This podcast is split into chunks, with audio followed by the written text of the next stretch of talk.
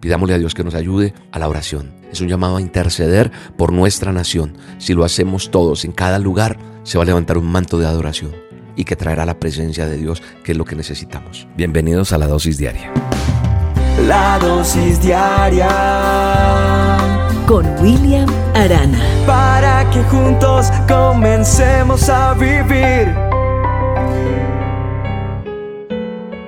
Bastantes cosas han pasado en estos días y esas cosas que han pasado nos han inquietado.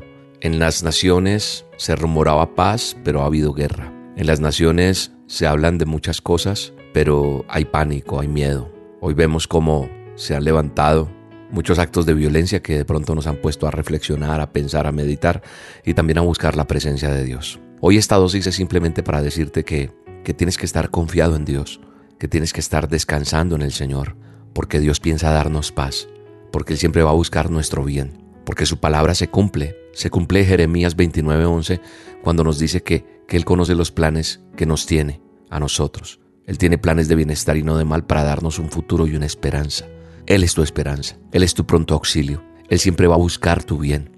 Y cuando estoy leyendo este pasaje, medito en lo que nos dice, cómo le habla al pueblo de Israel que está cautivo en Babilonia, una ciudad a la que llamaban la Gran Ramera. Cuando se escribe ese, ese pasaje, está sucediendo eso, están siendo cautivos con la Gran Ramera, con esa Babilonia.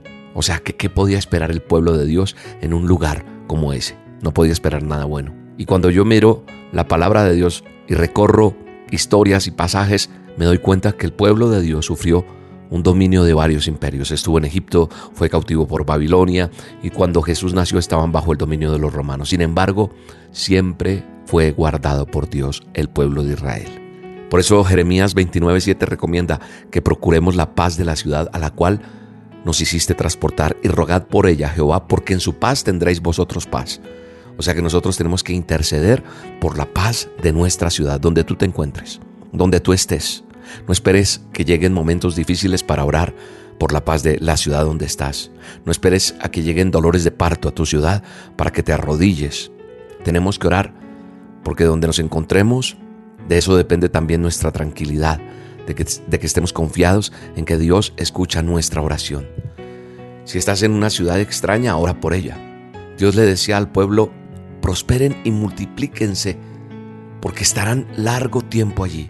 O sea, hay que luchar contra las tinieblas, contra las potestades, contra todo eso que el mal ha venido acechando y entonces cuando nosotros luchamos contra eso vamos a conseguir la paz. Pero debes orientar tu oración con, cosas puntuales. Nosotros tenemos que entender que cuando oramos por nuestra nación, por nuestro país, por las cosas que están pasando, donde quiera que tú estés escuchando esta dosis, debes orar por cosas puntuales, por cosas básicas, fundamentales.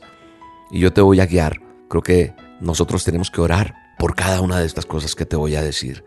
Nosotros tenemos que orar por nuestros gobernantes, para que, para que se aquiete reposadamente ese sistema de gobierno, que nuestros gobernantes conozcan de la verdad para que sean libres, conozcan de las buenas nuevas del Evangelio, que sean temerosos de Dios. Como lo dije hace poco en una oración publicada, que nosotros debíamos orar por nuestros gobernantes, no porque yo quiera que un pastor sea el presidente, no, el pastor está llamado a pastorear.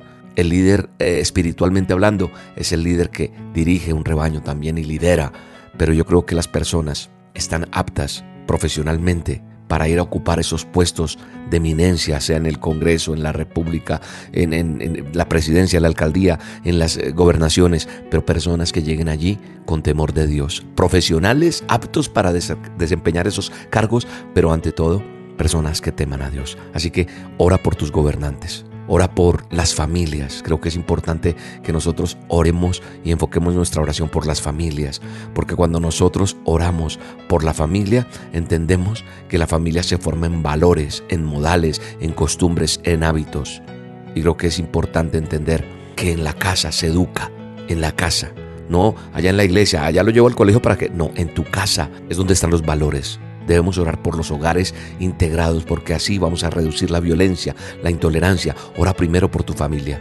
Ora por, por la iglesia, por los ministerios, por los líderes. En cada nación hay muchas iglesias, hay muchos líderes espiritualmente hablando, religiosamente hablando, que van a ser que una nación cambie porque doblamos rodillas, no solamente por, por el ministerio Roca, yo creo que tenemos que incluir todos los ministerios, porque entonces debemos entender que, que si oramos por nuestros líderes, todos somos parte de una misma... Eh, de una misma viña. No solamente el pastor debe ser íntegro, la paz es una cadena de la que debemos formar parte. Que haya santidad, que haya, que haya ética, que haya testimonio de cada líder religioso.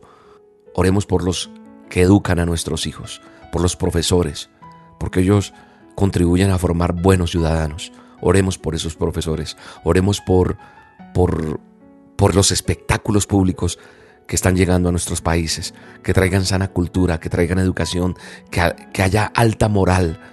Y es urgente orar por los medios de comunicación para que sean responsables de llevar la verdad en todo lo que divulguen.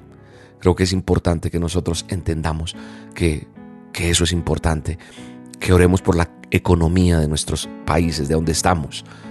Esa oración está comprobada que, que debemos derribar la pobreza, que yo creo que es uno de los motivos de la violencia el bienestar económico es necesario para la tranquilidad del espíritu. Entonces debemos orar por la prosperidad de comerciantes, de fabricantes, de exportadores que generan empleos para, para que todos estemos bien.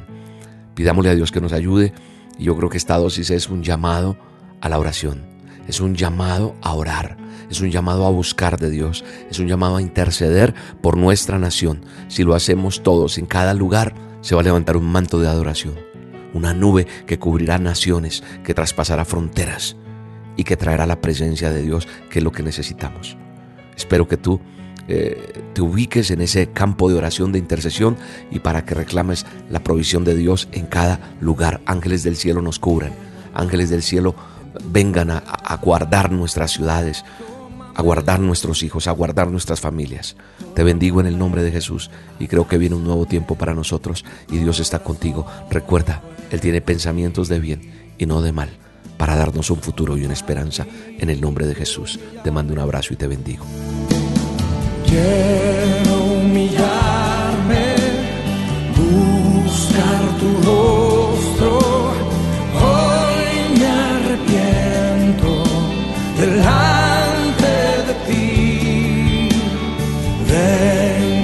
Invocarte, inclina tu oído, escucha y perdona mi rebelión.